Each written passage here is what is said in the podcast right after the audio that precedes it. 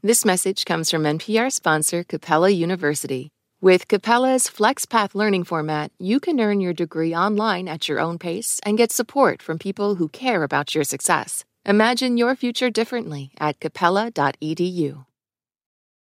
Esto es Reambulante desde NPR. Soy Daniel Alarcón. Mi nombre es John Gutiérrez Vázquez. Tengo 50 años de edad.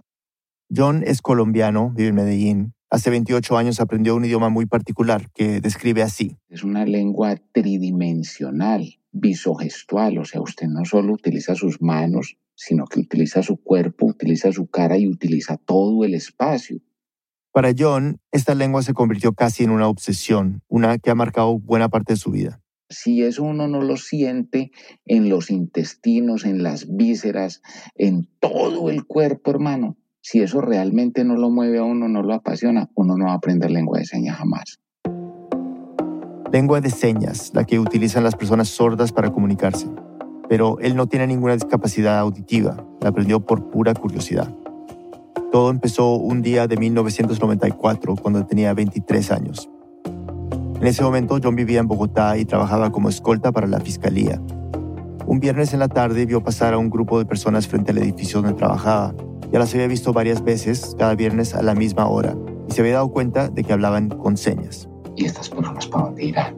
Me llamó la atención, los seguí y vi que entraron a un lugar que se llama la Sociedad de Sordos de Bogotá. Parado frente a este edificio, lo primero que se le vino a la mente fueron los intérpretes que aparecían a veces en televisión. No era tan frecuente verlos, solo estaban en algunos noticieros y en programas estatales, pero era la única referencia que John tenía de la lengua de señas. Luego pensó en la entidad en la que trabajaba, la Fiscalía, que se dedica a investigar posibles delitos y a acusar a los responsables. Por más que intentaba, no se le venía a la mente ningún funcionario que supiera lengua de señas. Y se le ocurrió algo un poco descabellado. ¿Qué tal si él fuera ese funcionario? No lo sabía en ese momento, pero terminaría convirtiéndose, incluso hasta hoy, en el único intérprete de lengua de señas de la Fiscalía colombiana. Después de la pausa, el periodista colombiano Leonardo Botero nos cuenta. Ya volvemos. This message comes from NPR sponsor E-Trade from Morgan Stanley. Take control of your financial future with E-Trade. No matter what kind of investor you are, their tools and resources can help you be ready for what's next. Now when you open an account, you can get up to $1,000 with a qualifying deposit. Terms apply. Learn more at etrade.com/npr. Investing involves risks. Morgan Stanley Smith Barney LLC, member SIPC. E-Trade is a business of Morgan Stanley. This message comes from NPR sponsor KeyBank, your trusted source for actionable information on trends that matter. Get expert driven insights in healthcare, sustainability, economic conditions, technology trends, and cybersecurity. KeyBank's dedicated to helping you stay ahead. Head to key.com slash trending topics to get a look into their insights or speak to a banker today. Este mensaje viene de APM. Millones de niños en Estados Unidos no pueden leer bien. Se les está enseñando a leer de una forma que, según la ciencia, no funciona. Escucha Sold a Story en español en tu app de podcasts. I'm Rachel Martin. You probably know how interview podcasts with famous people usually go. There's a host, a guest, and a light Q&A. But on Wildcard, we have ripped up the typical script. It's a new podcast from NPR where I invite actors, artists, and comedians to play a game using a special deck of cards to talk about some of life's biggest questions. Listen to Wildcard wherever you get your podcasts, only from NPR. Estamos de vuelta en Ambulante. Leonardo nos sigue contando. Volvamos al momento en que John se paró frente al edificio de la Sociedad de Sordos de Bogotá. Ahí le empezaron a aparecer muchas preguntas. Si capturaban una persona sorda, ¿cómo le iban a entender? Y si quería poner una denuncia, ¿cómo se podía comunicar? ¿Qué pasaría en una audiencia en la que una de las partes fuera sorda y la otra no supiera lengua de señas? En otras palabras, ¿cómo se podía desenvolver una persona sorda en un proceso legal? Pensé, los sordos existen y como cualquier ser humano tienen unos derechos. Fue entonces cuando empecé de una manera muy individual, muy personal, a pensar que en el proceso penal le debían garantizar a ellos sus, derechos lingüísticos. Aunque John era una escolta y obviamente no tenía acceso a los procesos penales, se estaba dando cuenta de un problema que al parecer la Fiscalía no había detectado. Pero para proponerle a la institución su de ser intérprete, primero lo primero, tenía que aprender la lengua. Así que luego regresó a la Sociedad de Sordos de Bogotá, tocó la puerta y lo recibió José Leal, un hombre que leía muy bien los labios porque había aprendido a hablar antes de quedar sordo. Y yo le decía, yo quiero aprender señas. Pero en ese momento no es que le enseñaran a cualquier persona que quisiera aprender. A José le pareció raro el interés que tenía John, sobre todo porque no era psicólogo ni médico ni trabajaba con personas sordas. José le debe entender algo, necesitaba estar realmente interesado para poder aprender. Además, se necesitaban capacidades muy específicas, buena memoria visual para recordar las señas y dominar la expresión corporal. Por eso no sería un proceso fácil. No se trataba simplemente de aprender un vocabulario y repetirlo. Había que practicar, mucho. Pero a John eso no le hizo cambiar de parecer. Le insistió a José y le contó sobre su idea de ofrecerse como intérprete en la fiscalía. Lo convencí y fue allí en Bogotá donde empecé mis primeros niveles de lengua de señas, que A, B, C, papá, mamá, buenos días. A final de cada semana, John llegaba puntual al mismo edificio para recibir esas primeras clases. Pagaba unos 27 dólares de la época. Las profesoras fueron Silvia y Sofía, dos mujeres sordas que se comunicaban únicamente con señas y gestos. Lo primero que les decían las profesoras eran que tenían que coserse la boca. No era literal, obvio, pero lo que querían dejar claro era que tenían que acostumbrarse a comunicar sus ideas sin decirlas en voz alta. Solo eso ya era un reto enorme. Uno de los primeros ejercicios que le pusieron fue practicar las señas frente al espejo, observar sus gestos, los movimientos de sus manos, todo lo que le sirviera para comunicarse. Y ahí empezó a entender lo de la memoria visual. Si usted quería ver una señal, la tenía que ver en un libro en un libro es muy difícil porque eso no deja de ser una imagen. Y claro, la lengua de señas está compuesta de gestos, de movimientos que no aparecen en las imágenes fijas.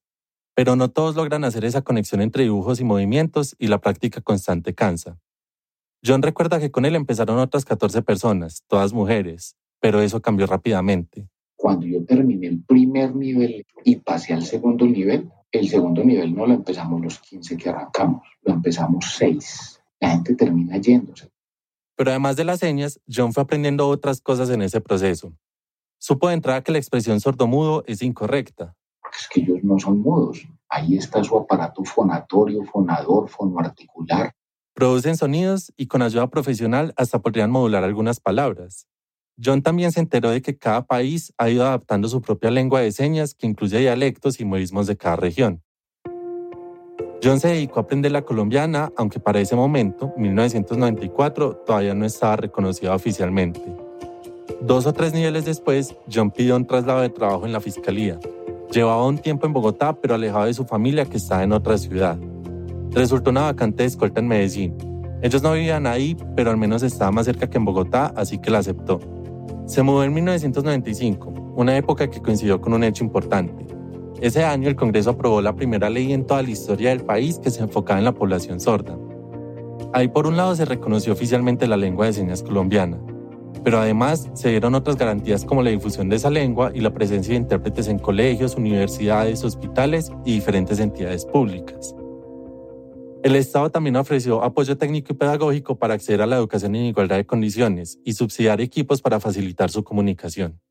Pero volvamos a John, cuando llegó a Medellín, una de las primeras cosas que hizo fue buscar a la comunidad sorda que vivía allí y perfeccionar su bilingüismo. Investigó un poco, encontró la Asociación Antioqueña de Sordos Asanso y pudo seguir estudiando con ellos. John ya venía con una sospecha desde Bogotá, pero en Medellín la confirmó definitivamente. Por lo general, cuando los intérpretes llegamos a la lengua de señas, nos estamos moviendo en algún ámbito, ¿cierto? Pertenecemos a algún ámbito. Eso significa, por ejemplo, que si la persona pretende predicar una religión a personas sordas, va a enfocarse en aprender las palabras, las expresiones y la jerga que le van a funcionar. Esa persona que está en el ámbito religioso, pues la primera seña que se aprenderá es Dios te bendiga, Dios, Jesús, eh, Espíritu Santo y así sucesivamente. Y así sucede con psicología, el intérprete que está en un colegio y que tiene que aprenderse las señas de todos los símbolos de la tabla periódica. Y cuando John empezó su aprendizaje también le pasó. Estaba metido de lleno en el ámbito judicial y tenía una intención clara. Entonces pienso, ¿cómo se dirá captura? ¿Cómo se dirá indagatoria? Abyecto, fútil, indubio pro reo, non bis in habeas corpus habeas data, dolo, culpa, preterintención, contumacia. Quizás solo la gente que sepa derecho entenderá de qué habla John. Estos términos jurídicos no son tan frecuentes ni siquiera en el español cotidiano, y no hay señas estandarizadas. Por eso, John tuvo que encontrar la forma de comunicar esos conceptos.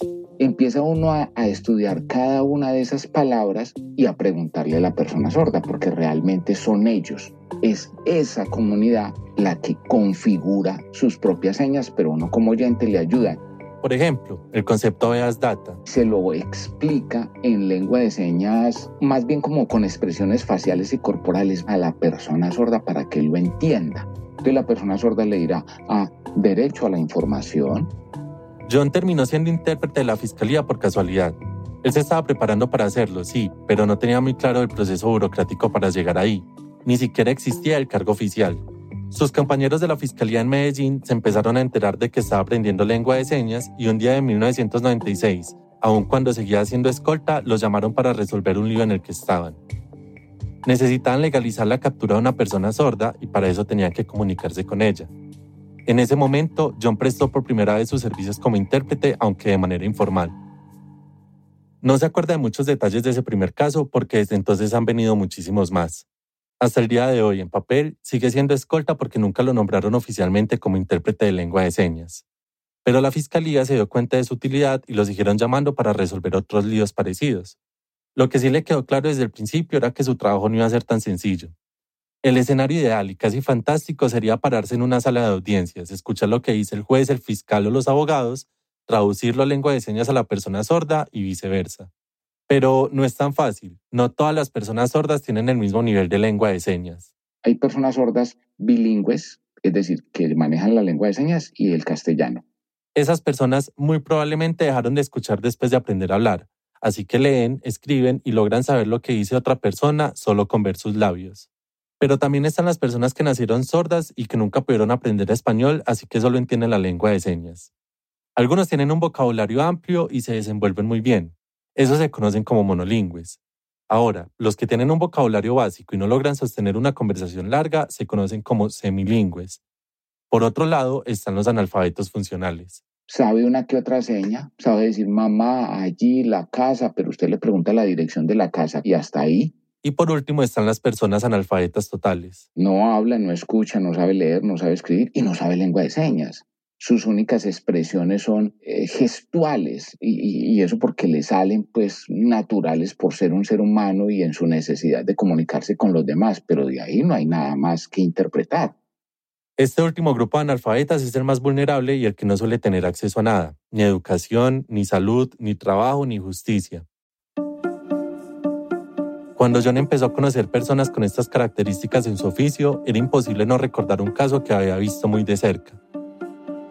Aunque él mismo reconoce que no fue lo que lo motivó a aprender lengua de señas, siendo intérprete lo ha tenido presente en muchas ocasiones. Yo sí recuerdo que en mi familia sí había una persona con sordera y su nombre era Orlando. Orlando era su primo. John no se acuerda bien, pero dice que era unos 15 o 20 años mayor que él.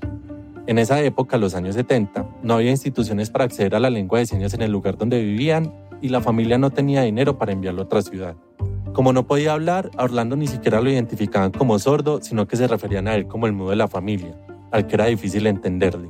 Orlando se comunicaba a través del lenguaje no verbal, de gestos, de sonidos guturales ininteligibles. Orlando nunca estudió ni trabajó, dependió por completo de su familia. Murió cuando John era muy joven sin la posibilidad de acceder a sus derechos fundamentales. No es la única persona que ha pasado por algo así y eso que existen desde hace años distintas normas en el mundo para garantizar plenamente los derechos de las personas sordas.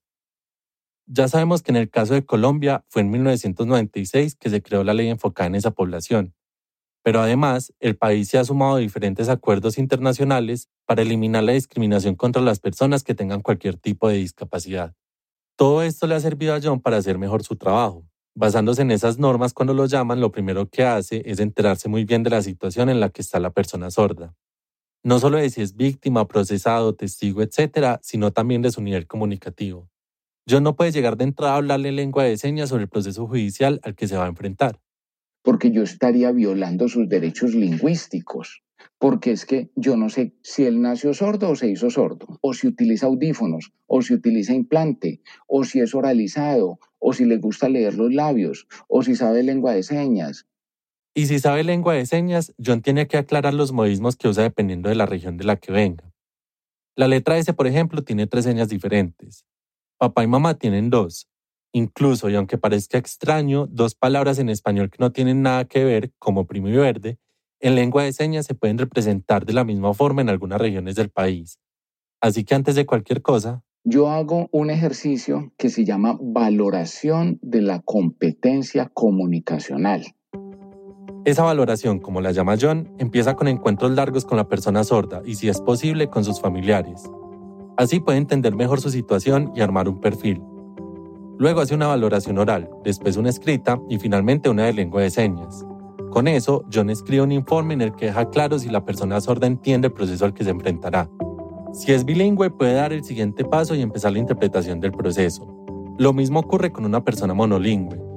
Si se trata de alguien semilingüe que, recuerden, tiene un vocabulario básico y limitado, John puede ajustar la interpretación si esa persona se apoya con lectura de labios o con español escrito.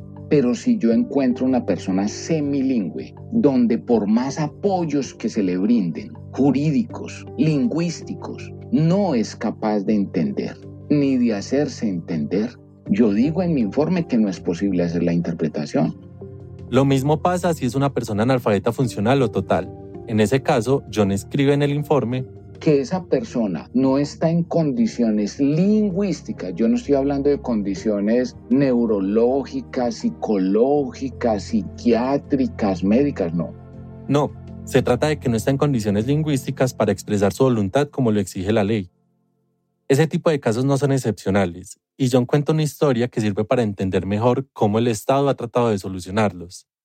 No recuerdo la fecha exacta, pero hace más de una década lo llamaron de la fiscalía para servir de intérprete en Amagá a más de una hora de Medellín. Tenía que intentar comunicarse con un hombre sordo de 19 años al que habían capturado por atacar a otro con una navaja. En ese lugar, todos estábamos ahí expectantes. Bueno, ¿y qué fue lo que sucedió? Él llega y dice, siéntese, siéntese en que les voy a explicar. Todo con señas intuitivas, nada muy estructurado. Y lo que John pudo entender muy subjetivamente ese lenguaje no verbal era que el hombre cuidaba motos en la calle desde hacía tres años. Era un trabajo informal, pero con eso ganaba algo de plata. Ese día había llegado un señor en un carro y se estacionó en esa zona. En ese momento se acercó otro hombre a cobrarle al dueño del carro. Este muchacho le explicó en su lenguaje no verbal que él no se iba a dejar quitar su espacio donde cobraba por la cuidada de las motos. Cogió una navaja no más grande que mi dedo índice y cómo ha sido tan de malas el otro man y casi se lo lleva, hermano. Casi lo mata, pero lograron llevarlo rápido a un hospital y lo salvaron. Así que la fiscalía pensaba imputar a este hombre sordo el delito de lesiones personales e incluso tentativa de homicidio. Pero dice un profesional que había ahí. Pregunta, ¿está declarado como inimputable? Inimputable, es decir, que si por su condición no era consciente de lo que había hecho. La respuesta era no. Este hombre estaba totalmente consciente del daño que causó, Sabía que tenía una navaja, sabía dónde tenía que clavarla y sabía que iba a herir a la otra persona. No había ningún impedimento cognitivo para que lo entendiera. El problema era otro. John vio que este hombre era un analfabeto funcional y el acto de imputar un delito se basa en la comunicación. Se le comunica, vea, usted hizo esto y esto. ¿Cómo quiere que lo diga? Si entre él y yo no hay una lengua que nos permita tener esa comunicación. Por ley, este hombre debía tener claro específicamente el delito del que se le acusaba. De esa forma podía entender cómo sería su proceso. Como eso era imposible, las autoridades trataron de resolver el caso aplicando el concepto de imputabilidad disminuida. Ya sé, los términos jurídicos son enredados, pero básicamente significa que, por un lado, partieron del hecho de que esta persona sabía lo que hacía y lo condenaron por eso, y por el otro, cuando se hace la tasación de la pena, cuando se dice, hombre, ¿qué tanto lo castigo? ¿Hasta dónde llevo el castigo? Pues tienen que tener en cuenta esa condición especial de vulnerabilidad frente a lo comunicacional. Por esa condición decidieron condenarlo a casa por cárcel. Y sí, el delito no quedó en la impunidad. Este hombre no permaneció por fuera del proceso penal y se le garantizaron los derechos a la víctima. Pero yo me pregunto, es por él, por el ciudadano, por esa persona no entendió nada en el proceso. Por su sordera no podía comprender todas las implicaciones legales que consideraron la fiscalía y el juez. Tampoco entendió los derechos que tenía como imputado ni los argumentos que pudo dar su defensa. Pero además de eso, su pena no logró la intención correctiva. Tal vez él podría deducir que por su condición puede cometer otro delito e igual terminará en su casa. Y eso es lo que le preocupa a John. Entonces, ¿cuál fue la reflexión que le quedó? ¿Cuál fue el mensaje que le quedó desde el Estado? ¿Cuándo le va a llegar a él la posibilidad de aprender, de ser instruido para que más adelante no vaya no solo a cometer otros delitos, sino para que tenga la posibilidad de comunicarse y de vivir en, en igualdad de condiciones frente a lo comunicacional? Entonces ahí está el Estado colombiano en una situación bien particular que no ha resuelto. Y no solo específicamente en temas judiciales, es algo mucho más profundo. Para garantizar la igualdad de condiciones hay que permitir que todas las personas puedan comprender qué ocurre a su alrededor y expresarse a partir de eso, independientemente de si hablan español o de si son sordas. El problema es que, aunque eso está en la ley bastante explícito, en la práctica no se cumple del todo. Para la prueba solo recordemos esto. John sigue siendo el único intérprete de lengua de señas en la fiscalía, y ni siquiera está contratado como intérprete, sino como escolta.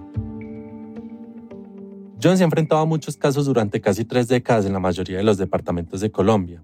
En todos ha tenido esa preocupación, que a los implicados, sean víctimas o acusados, se les garanticen sus derechos. Pero hay algunos que han sido más difíciles que otros, como uno en particular que después de más de 16 años sigue sin olvidar he hecho interpretaciones muy tristes, muy dolorosas. Eh, una de las más amplias, las más largas, las más complejas fue un delito donde habían muchísimas personas sordas vinculadas. Eran más de 20. Esa historia empezó cuando en 2005 John recibió una llamada un poco confusa de una mujer muy angustiada pidiéndole ayuda. John, John, que mi mamá te necesita urgente, no sé qué, yo qué, qué pasó. No, John, un sordo que llegó a la casa pidiendo y tiene una hoja así y así. Lo que escondía esa hoja de papel era toda una red criminal que empezaría a destaparse en ese momento. Una pausa y volvemos.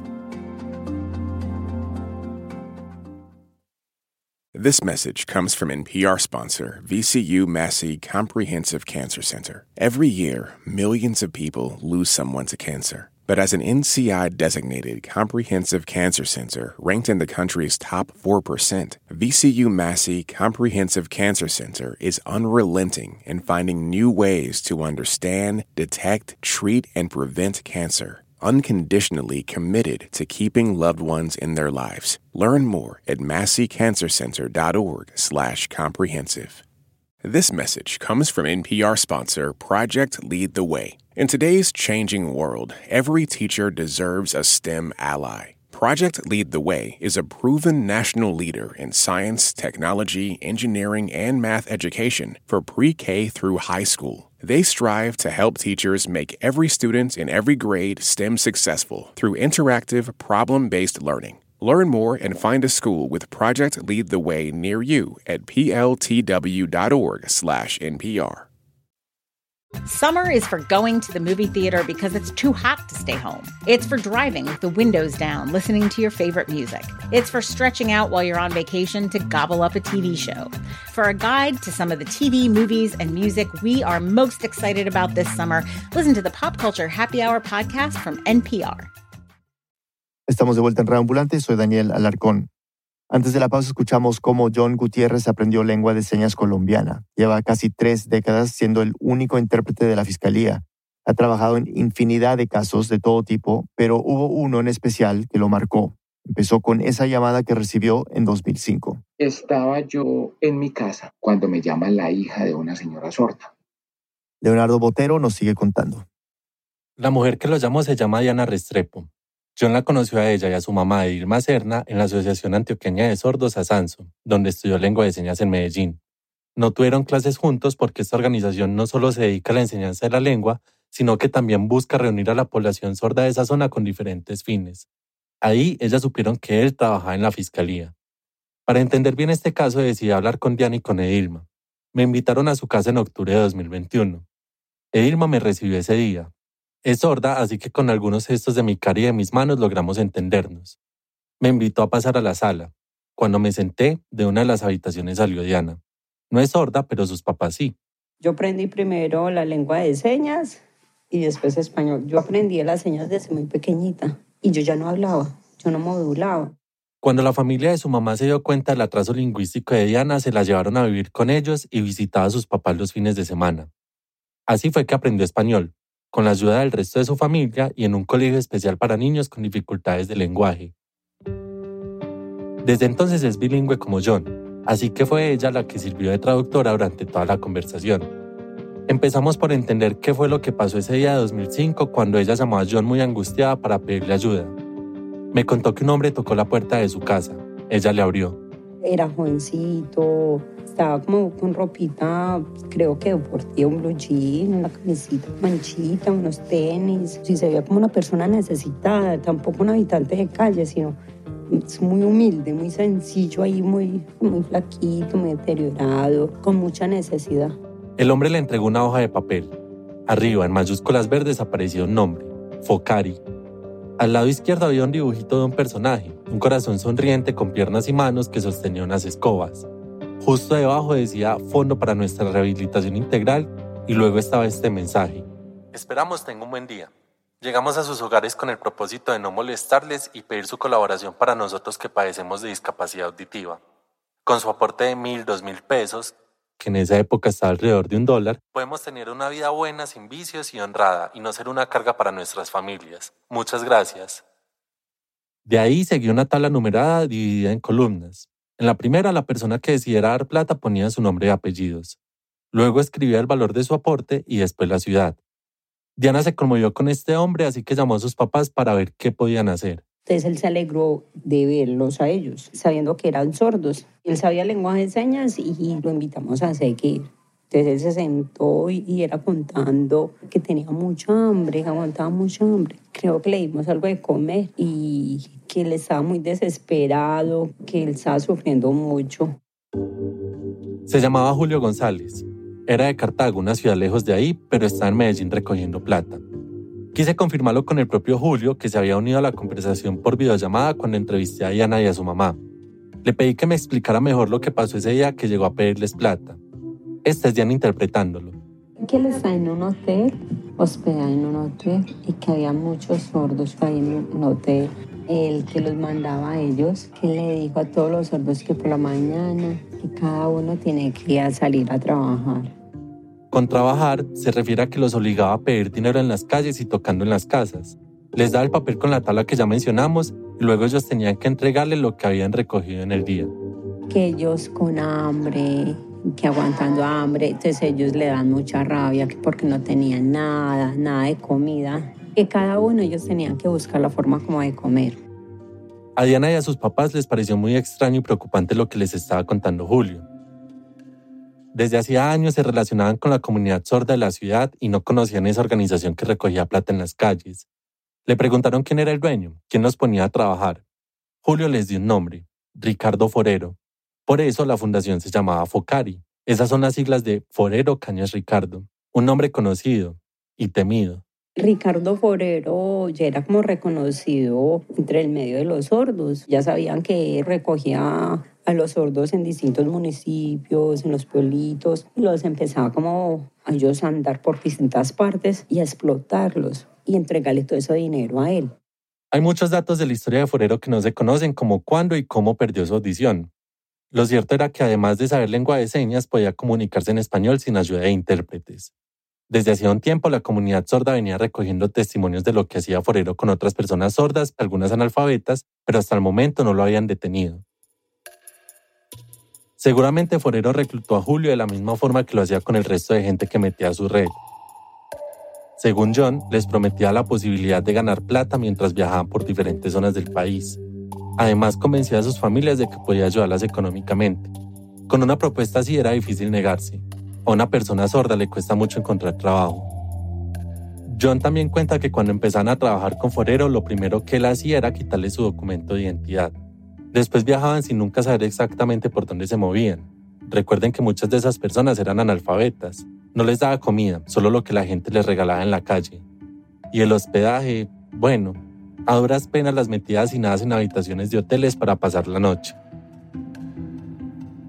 Su tarea era acercarse a la gente o tocar las puertas de las casas para mostrarles el papel, hacerlos firmar la tabla, recibir el dinero y luego entregárselo todo a Forero.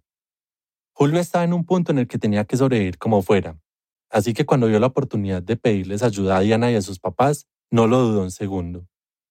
Diana recuerda que en ese momento sus papás explotaron. Se enfurecieron, dijeron hasta misa que era un descarado y palabras feas.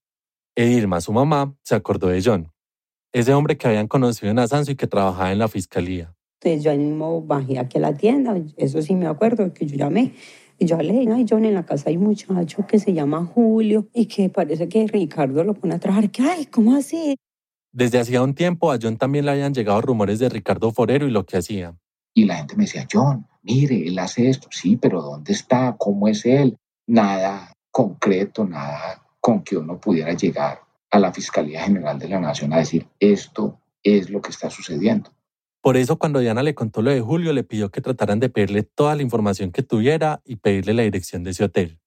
Así podían avisar a las autoridades para que fueran hasta allá a rescatar a estas personas sordas pero Julio no sabía dónde estaba exactamente.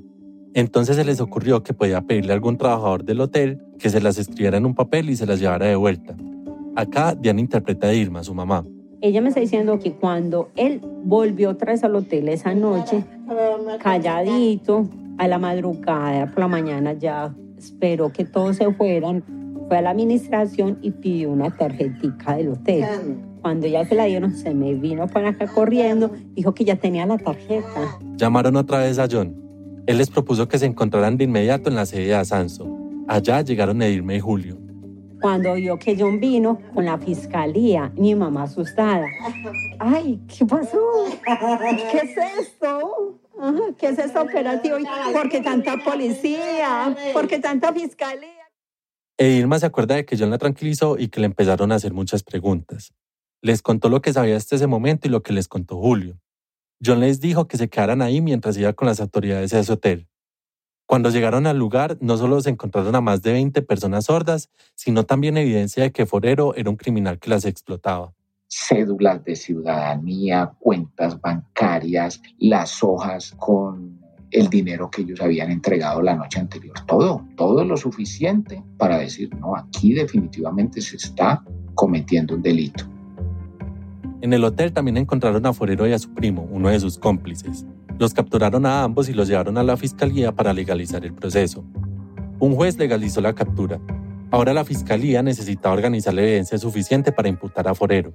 Pero para eso también necesitaban los testimonios de las víctimas que encontraron en el hotel. Como Forero se comunicaba bien de forma oral y escrita, no necesitó un intérprete. En el caso de las víctimas era todo lo contrario. John tenía que evaluar a cada persona para así interpretar sus testimonios. Como eran tantas, pidió ayuda a otros intérpretes. Una de ellas fue Alejandra Molina. Alejandra, a diferencia de John, no se ha especializado en interpretación jurídica, sino que en ese momento trabajaba como intérprete en un colegio. John la conocía hacía un tiempo y sabía perfectamente que podría ayudarlo, así que la llamó. Ella llevaba casi 10 años trabajando con la comunidad sorda por vocación, por un interés genuino en servirle a estas personas. Aceptó sin dudarlo. Esta es Alejandra. Entonces fue esa como la motivación, poder ayudar a las personas sordas que habían sido víctimas en ese momento, como poder hacer justicia por ellas. John, Alejandra y otros intérpretes se reunieron con las víctimas en Asanso. Habían más mujeres y eran todas en edad adulta, que ya eran de veintipico, treinta y algo. Sé que habían mujeres que estaban con niños. Alejandra y los otros intérpretes hicieron entrevistas individuales a cada una de las víctimas ponían una cámara de video para grabar el testimonio y empezaban. Lo primero era evaluar el nivel de comunicación que tenía cada persona. Algunas tenían un nivel más alto que otras, pero en general podían hacer señas así fueran básicas. En los casos más difíciles pedían apoyo a otras personas sordas para tratar de entender lo que querían decir. Entre la misma comunidad sorda o entre los mismos sordos existe como esa habilidad de poderse comunicar con otras personas sordas que no tienen mucha prominencia en lengua de señas aprenden a tener otros códigos comunicativos a través de la mímica, por ejemplo. Estos intérpretes sordos también les ayudaban a reconocer modismos regionales o incluso señas muy viejas que ya casi no se usaban.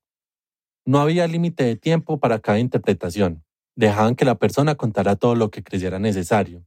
Así se fueron enterando de más detalles de lo que hacía Forero. ¿Qué hacían con el dinero que recogían? Entonces ellos contaban que se lo entregaban a él que supuestamente él los anotaba como si fuera un ahorro, pues lo que habían recogido durante el día y ellos asumían que él les estaba guardando su dinero. Y entonces eso era como que los motivaba sin saber que este señor los estaba estafando. Como ya dijimos, Forero les quitaba sus documentos de identidad y estas personas perdían cualquier comunicación con sus familias. Al final nunca recibían la plata, pero según cuenta Alejandra, algunas de las víctimas, incluso en ese momento mientras contaban sus historias, seguían creyendo que Forero las estaba ayudando. Muy triste porque era como escuchar que ellos exponían como todos sus sueños, porque pues las posibilidades, si para una persona como nosotros sin discapacidad a veces cuesta encontrar un empleo, mucho más para la población sorda y saber que este señor lo único que se estaba haciendo era lucrando de ellos. Y cuando les explicaban que los estaban explotando y engañando, reflejaban como esa impotencia o esa rabia o ese enojo o esa sorpresa al darse cuenta de que todo era una mentira. John también estuvo en esas interpretaciones. Con esa información fue entendiendo que Forero tenía todo muy bien organizado. Reunió tres grupos de entre 25, 28 y 30 personas de todas las edades. Habían menores de edad y él ya tenía eh, otras personas trabajando con él, oyentes, él era el jefe, pues. Estos cómplices se encargaban de ir primero a la zona donde pensaban ponerlos a pedir plata y encontrarles hospedaje. En ese lugar hablaban con los administradores de hoteles. No, es que los vamos a traer aquí a pasear. O algunos decían, no, es que los vamos a traer a trabajar. Ay, ¿cuántos vienen? somos 20, 25. Ah, no, yo no tengo tantas habitaciones. Ah, no, no importa, es que no necesitamos y no tres, porque ellos se arruman ahí todos en una habitación o en dos habitaciones. Y el, el jefe, él, él sí se queda en una habitación.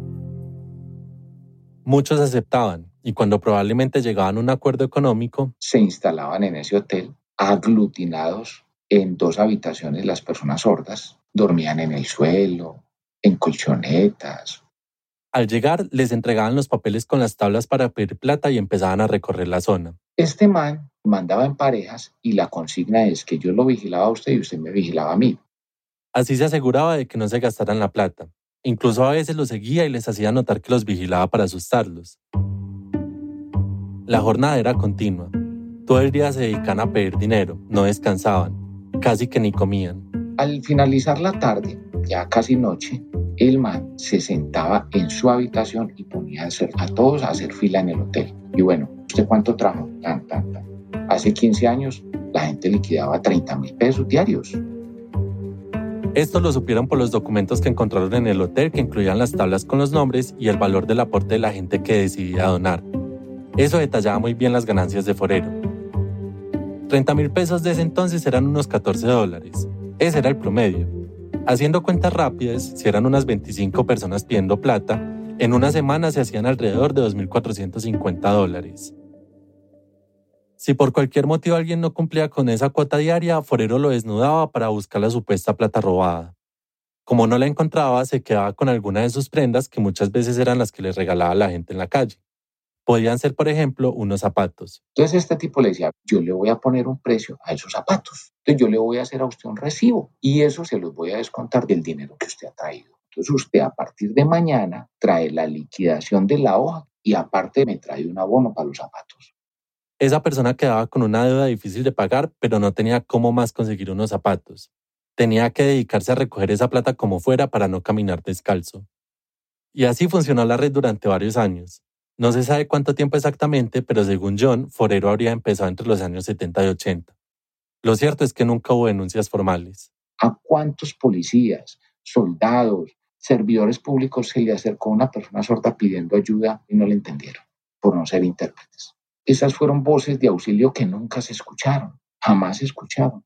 Yo conocí un caso de uno de esos integrantes de una persona sorda que sin mentirte trabajó con él 20 años. O sea, salió siendo un niño de su casa y volvió siendo un adulto. Con cada testimonio era cada vez más claro que el delito era trata de personas. Para que se cumplan los requisitos objetivos del delito de trata de personas, ¿cierto? Se tiene que dar un engaño, un desplazamiento y un lucro ilegal. Todo esto ocurría en este caso, y la ley colombiana es muy clara. Por más que haya un consentimiento de la víctima para este tipo de explotación, eso no quita responsabilidad penal. Así que la fiscalía decidió acusar a Forero y a su primo por ese delito. Si resultaban culpables, se enfrentarían a una pena de entre 13 y 23 años de cárcel. Aunque todo parecía que iba a resolverse pronto por la contundencia de las pruebas, el proceso no resultó como John y la fiscalía esperaban. Si usted tiene unos testigos en contra suya y sus testigos no se dan a entender, hay testigos en contra suya No. Buscar personas sordas que no fueran tan fluidas en la lengua de señas le sirvió a Forero para construir su red y para blindarse en un eventual proceso judicial. Y le estaba funcionando. Ninguna de sus víctimas lo denunció formalmente por la dificultad para comunicarse con la fiscalía, así que no tuvieron abogados que las ayudaran a pedir la protección de sus derechos y la reparación de los daños. Algunas ni siquiera pudieron aclarar su información personal, ni cómo se llamaban, ni de dónde eran, ni sus teléfonos, ni quiénes eran sus familiares. Nada. Eran personas sin identidad, reportadas como NNs. Además, según John, muchos de los que estaban siendo explotados en esa red no veían a Forero como un victimario, sino como alguien que les dio un trabajo a pesar de ser sordos. Los documentos que encontraron en el hotel y los testimonios eran útiles para entender cómo funcionaba la red criminal de Forero, pero John asegura que la fiscalía no pudo convencer al juez de que eran pruebas suficientes para condenarlo. Lo que no se puede probar no existe. Es un principio general del derecho. En un proceso penal, esas cosas son evidencias o elementos materiales probatorios que en el juicio oral se convierten en pruebas. Pero si en el juicio oral usted no es capaz de demostrar que eso es una prueba, pues se quedó con la duda. Según John, por la forma como la fiscalía manejó el proceso, los testimonios de las víctimas definitivamente no sirvieron y tampoco la evidencia que habían recogido en el hotel. Sencillamente nosotros para ese tiempo nos quedamos sin con qué sostener un proceso y el tipo literalmente se quedó en libertad porque cuatro meses después de haberlos capturado, Ricardo Forero y su primo fueron declarados inocentes. John nunca había sido testigo tan directo de la desprotección y vulnerabilidad que vive la comunidad sorda en Colombia. Hace 21 años la fiscalía no estaba preparada para eso, o sea, para un proceso de, semejante envergadura. Es que había una, un desconocimiento total de cómo es un proceso jurídico con una persona sorda. Y realmente esto no ha cambiado. John asegura que el problema no es solo en la Fiscalía, porque la situación se repite en otras entidades del Estado. La policía, la Procuraduría, la Defensoría del Pueblo, las personerías, y la lista sigue y sigue. Una persona con discapacidad vale menos que un animal, vale menos que un árbol, así el árbol tenga 500 años. ¿Dónde están los intérpretes de lengua de señas? ¿Dónde están los que atienden a las personas con parálisis cerebral espástica? ¿Dónde están las atenciones especializadas para las personas que tienen autismo. Yo no entiendo por qué en este país hay tanto descuido por las personas con discapacidad. Después de conocer esta historia, quise entender con más detalles qué ocurrió en ese caso de Ricardo Forero y las razones que había dado el juez para dejarlo en libertad. Para eso pedí el expediente al juzgado 11 penal de Medellín, pero un mes y cinco días después simplemente me respondieron que no encontraron el archivo de la sentencia, que no podían ayudarme en la página de la rama judicial colombiana, sin embargo, hay varios datos que revelan lo que pasó después de que Forero quedó en libertad. El 30 de mayo de 2008, más de dos años después de este caso, fue condenado a 13 años de prisión por un juez del departamento de Bolívar por el mismo delito de trata de personas. Esa vez sí fue a la cárcel. En tres ocasiones Forero pidió libertad condicional, pero todas las veces se la negaron. Teniendo en cuenta el tiempo de la condena, para este momento ya debió haber salido de la cárcel. Traté de buscarlo, pero no tuve éxito. En los documentos legales no aparece más información personal, ni siquiera el nombre de su abogado. Cuando les pregunté a Diana y a John por él, me dijeron que no sabían nada. Y aunque no pueden asegurar si su red criminal fue completamente desmantelada, no les parece descabellado pensar que sigue explotando personas sordas. Pero más allá de los detalles del caso de Forero, tenía varias preguntas para la fiscalía. ¿Por qué John tiene un contrato como escolta y no como intérprete? ¿Por qué no han contratado a otros? ¿Por qué las personas sordas siguen teniendo los mismos problemas de acceso a la justicia? ¿Por qué no se le ha dado prioridad a defender los derechos de las personas con discapacidad? En una primera respuesta me dijeron que contactara al mismo John. Le respondí que ya había hablado con él sobre esto y que quería una respuesta oficial de la institución. Me dijeron que les enviara un cuestionario detallado y así lo hice, pero terminaron reenviándoselo a John. Para él es frustrante. A pesar de que sigue vinculado a la fiscalía, le es difícil disimular ese agotamiento.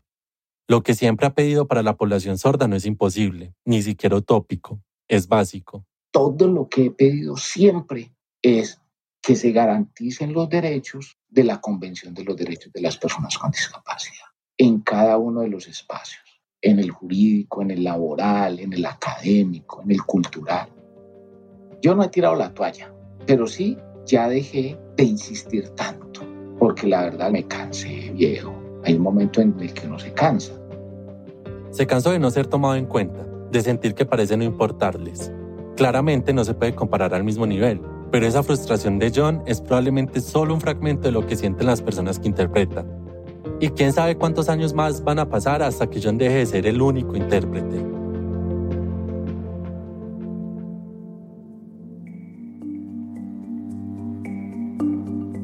John no sabe cuándo terminará de trabajar en la fiscalía, pero cuando se retire quiere crear una ONG que acompañe y ayude a personas sordas. En este momento está estudiando para tener el título profesional de intérprete de lengua de señas. En Colombia, según la Organización Mundial de la Salud, hay más de medio millón de personas sordas. Es imposible saber cuántas de ellas usan la lengua de señas colombiana como primera lengua. Leonardo Botero es periodista, vive en Medellín. Coprodujo esta historia con David Trujillo, productor de Radio Ambulante, vive en Bogotá. Esta historia fue editada por Camila Segura, Luis Fernando Vargas y por mí. Desiree Yepes hizo el fact-checking. La música y diseño sonido son de Andrés Aspiri. El resto del equipo de Radio Ambulante incluye a Paola Leán, Nicolás Alonso, Lisette Arevalo, Neris Casasus, Emilia Herbeta, Fernando Guzmán, Camilo Jiménez Santofimio, Remy Lozano, Ana Pais, Laura Rojas Aponte, Barbara Sawhill y Elsa Liliana Ulloa. Carolina Guerrero es la CEO. Radio Ambulante es un podcast de Radio Ambulante Studios, se produce y se mezcla en el programa Hindenburg Pro. Ambulante cuenta las historias de América Latina. Soy Daniel Alarcón. Gracias por escuchar.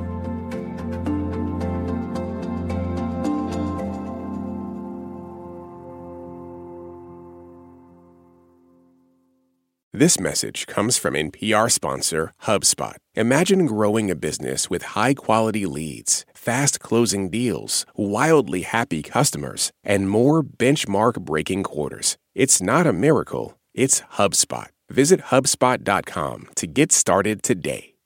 This message comes from NPR sponsor Progressive. What if comparing car insurance rates was as easy as putting on your favorite podcast? With Progressive, it is. Just visit their website to get a quote with all the coverages you want. You'll see Progressive's direct rate, and their tool will provide options from other companies so you can compare. Then just choose the rate and coverage you like. Quote today at progressive.com. Progressive Casualty Insurance Company and Affiliates. Comparison rates not available in all states or situations. Prices vary based on how you buy. These days, news comes at you fast. But the truth? Getting there takes time. There's something that hasn't been disclosed yet. Embedded is a podcast that takes the time to look beyond the headlines. How how did this happen? How did we get here? With original documentary storytelling. Listen to NPR's Embedded wherever you get your podcasts.